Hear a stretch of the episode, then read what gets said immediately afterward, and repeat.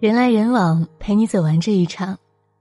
这里是博爱大叔，我是安然。今天要跟你分享的文章是：长期一个人带孩子，没人搭把手，真的会抑郁的。前段时间，我的偶像兼朋友 Miss 男在微博上描绘了这样一幅场景：登机的时候，上来一个妈妈，一个孩子坐在我们后面。妈妈安顿好孩子，就跟孩子说。他去后面的经济舱坐，孩子不肯。妈妈说：“今天是你爸爸生日，要让爸爸坐前面。”我听了心里就想，好贤惠的女人啊！妈妈就跑了，爸爸来了，飞机就起飞了。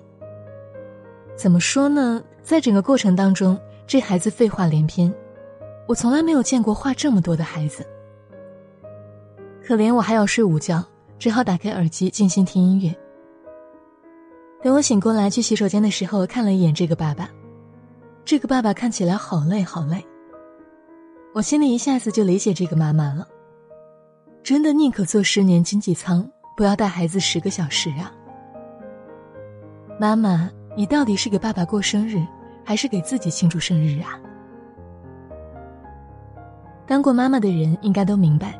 在这里庆祝生日的梗到底在讲什么？是的，我也觉得带孩子是一件非常累的事情，比上班还要累上一百倍。谈及带孩子比上班累这事儿，有的妈妈说，上班加班那叫休息，回家带孩子那才叫工作。还有的妈妈更加犀利，搞不懂为什么有的用人单位不用已育女性，他们根本不知道。妈妈们有多大热情，想要撇下孩子去工作？我一个闺蜜就曾跟我吐槽，长期一个人带孩子，没人搭把手，真的会抑郁的。她婆婆去世的早，公公身体不好，还需要人照顾，她爸中风了，她妈妈回老家去照顾了小半年，老公又在外地，给她请了一个保姆帮忙，但是保姆能帮的忙，实在有限。他一个人又要上班又要带孩子，那半年时间差点带孩子带出了抑郁症。是的，真的会有这种可能，因为带娃是一项体力活，更是一项智力活。孩子三岁以前，你要管好孩子的吃喝拉撒，一会儿尿了拉了，一会儿饿了渴了，一会儿想睡觉了，一会儿哭了，你成天就要围着他的屎尿屁泪打转。等孩子三岁以后，吃喝拉撒倒是可以自主了，但是他们对新鲜事物非常感兴趣。这时候，照顾小孩的衣食起居并不很累，但对付孩子的无聊问题会搞得你很累。小孩子的天性爱玩，你总不能让他们每天待在家里看电视玩 iPad 吧？总要想办法解决孩子有事做、有游戏玩的问题吧？孩子有小伙伴在一起玩，互相消耗一下精力还好。若是没有，他缠着你跟他玩那些你觉得一点意思都没有的小游戏、小玩具，你还要装作很惊奇、很投入的样子。这种时候，考验你演技的时候就到了。跟他玩一个躲迷藏，你还得先假装不知道他在哪儿，这里翻找一下，那里查看一番，最后。费尽九牛二虎之力才能找到他们的藏身之所，然后还要装作非常惊讶的样子。哇，原来你在这里呀！小孩子好奇心强，随便遇到什么事情都咋咋呼呼，兴奋不已。在路上看到一只你司空见惯的蜗牛，或者折出来一个惨不忍睹的纸飞机，你还要配合着给一个反应。哇塞，好神奇啊，好厉害啊！但是内心却只想翻白眼儿，这有什么好看的？若是要跟他们玩角色扮演，那就更累了。子弹打到你的身上，你还要假装中弹受伤。若是演技不过关，你自己就要首先觉得自己不敬业。陪着去游泳，孩子倒是真的去游泳了，但对你而言那是去泡水，你还得眼睛不眨的盯着他。若是一转头不知道孩子去哪儿了，往往可以惊出一身的冷汗。带孩子去旅游，那简直就不是旅游。你得一只手抓着行李箱，一只手抓着孩子。关键是，眼睛一刻都不得闲，在观察孩子下一秒钟会不会做出不得体或者危险的举动。到了饭点儿，他可能不好好吃饭；没到饭点儿，又开始喊饿。哄孩子睡觉也是一个年复一年、日复一日的体力活。有的时候你困得快要晕过去，孩子还是不肯睡。等孩子好不容易睡着了，嘿。你的睡意已经过了，你整个人又变得精神起来了。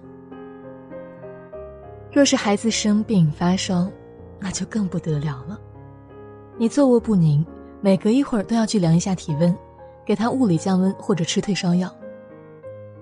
如果孩子持续高烧不退，你还要跑医院里，找停车位一小时，排队两小时，看医生几分钟。如果病程比较长，你整个人都像打一场持久战一样。要是孩子没能好起来，你分分钟怀疑自己会倒下。上了小学以后会好一点吗？不会的。没娃之前，我想象的送孩子上小学是这样的：早晨被闹钟叫醒，我翻转一个身，在孩子的额头上印上一个吻，然后播放一段轻柔的音乐，把孩子轻轻唤醒，再拉着他起床，一起去盥洗室洗漱。等洗漱完毕以后，我去准备早餐，让孩子自行穿戴。早餐准备好了，我帮孩子扎好头发，牵着他到餐桌前面吃早饭。吃完以后，大家一起快快乐乐出发上学去。阳光洒下来，上学路上我们一路唱着歌，就像电视剧里演的那样。但是。孩子真的上了小学以后是这样的：闹钟响了，我把孩子叫醒，他一醒就发起床气，要不然就是像梦游一样，眼神放空，身体钉在某一个地方不动。好不容易把他推进洗手间洗漱，他坐在马桶上拉一个小便，可能都会玩纸巾玩到入迷。要不然就是用牙膏泡沫在脸上弄一个八字胡等等。给他准备的早餐。哪怕正是头天晚上他自己点的餐，一端上饭桌以后，他会说这个不合胃口，那个不好吃，拿着筷子几分钟也不吃一口。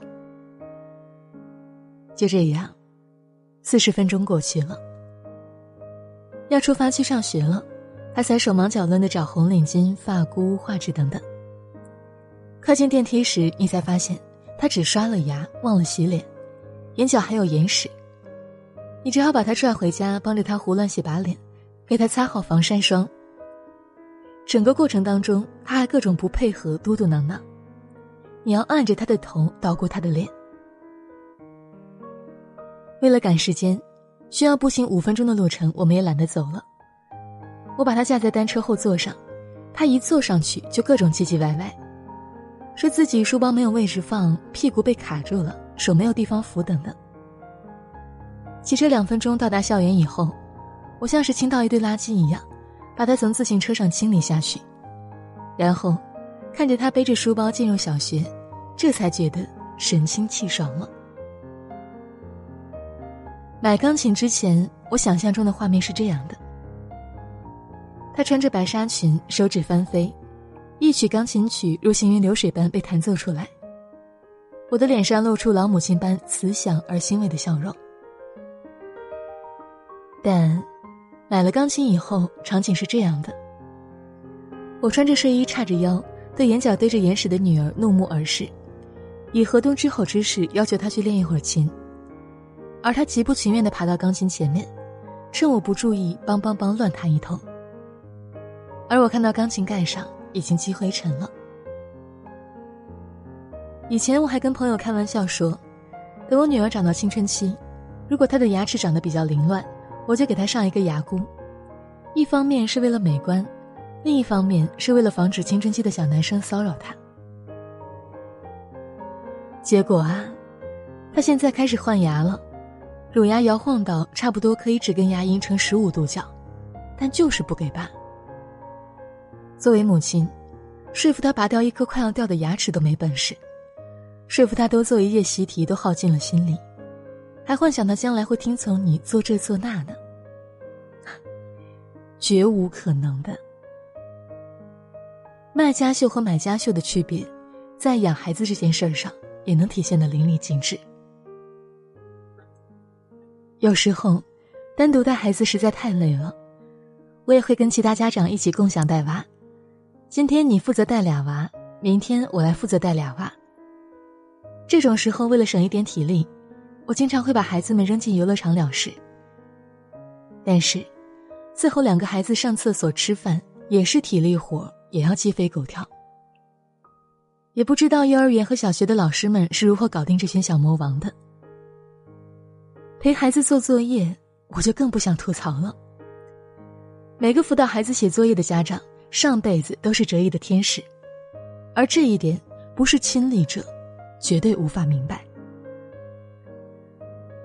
韩寒在他的《我所理解的教育》文章中写道。每当我觉得骄傲自满的时候，就去帮正在上小学的孩子辅导一下作业吧。你会宁愿复读十年的。以前我真的不理解这话的意思，直到有一天我当了小学家长，辅导孩子写作业的过程，真的是应了家长群里调侃的那句话：不写作业时母慈子孝，连搂带抱；一到写作业，鸡飞狗跳，嗷呜喊叫。好不容易讲了那道题，遇到类似题的时候，孩子又不会做了。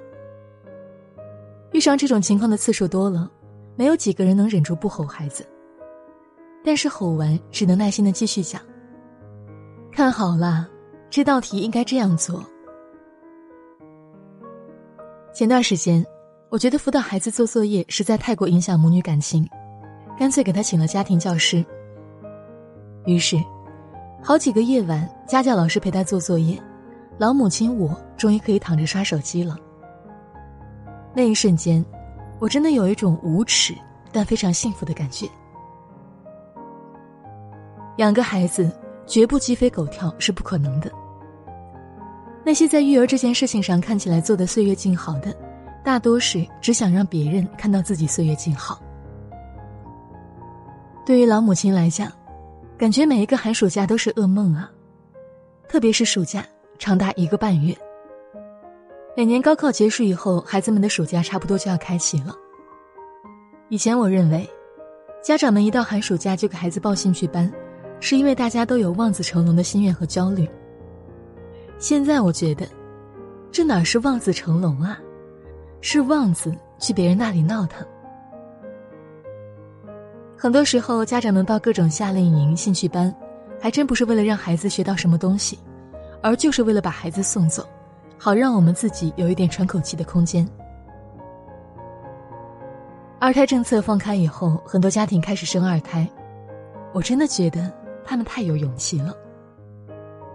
有了孩子以后，个人空间和时间被严重压缩，至少有十几年的时间，孩子像长在你身上的枝叶一样。你需要花很多时间精力去照顾他、滋养他。生小孩以前，总幻想着自己要做一个和风细雨的慈母。真是当了妈妈，很难控制自己不时候。管孩子太松了吧，怕慈母多败儿；管太严了吧，怕扼杀小孩的天性。都知道要不太严也不太松，但这个度，怎么落实到每一个细节？真的很伤脑筋。我觉得，当妈妈是一件非常有挑战性的工作。当员工、当老板都有假期，而当老母亲，则是全年无休。现在，每个周末，孩子爸爸都会选一天把孩子接走，我这才有了一点空闲时间，看看书，看一场电影。那一点点闲暇时间，在我看来无比珍贵。以至于有的时候，我觉得离婚挺好的，因为不离婚的话，这半天空闲可能都没有。前段时间，女儿突然跟我说：“我不喜欢过母亲节和父亲节。”我问她：“为什么？”她回答：“父亲节爸爸想要的礼物是四百个亲吻，母亲节你想要的礼物是可以不用陪我。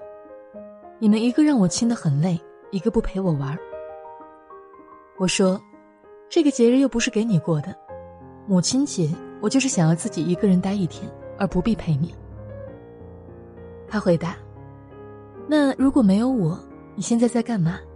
你就会很开心吗？”我愣住了，心想：这孩子每次都能让你意识到他对于你的重要性。这种事情哪能假设呢？都是不可逆的呀。没有他，我会不会更开心？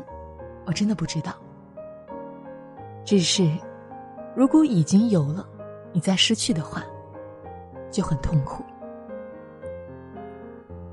罗曼·罗兰说过：“这世界上只有一种英雄主义，那就是在认清生活的真相以后，依然热爱生活。”我觉得养孩子也是一样的。你知道养孩子非常辛苦，很累，很花钱，但是。你还是愿意这样做，愿意付出时间、精力、心力护航他的成长，而且不求回报。要说爱的本质是什么呢？我觉得是成全，是付出，是考虑自己心爱的人的感受，让他快乐，让他自由。不是每个人都能成为给予者，我们。当为自己感到骄傲。今天的文章就分享到这里，我是安然，晚安，明天见。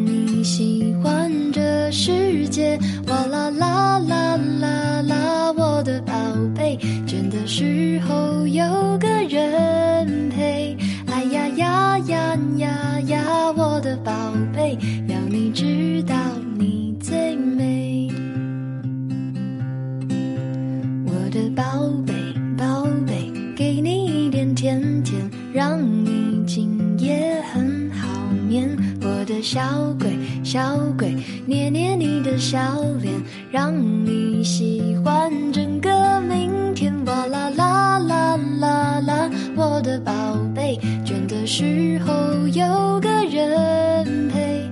哎呀呀呀呀呀，我的宝贝，要你知道你最美。哇啦啦啦啦啦，我的宝贝，孤单时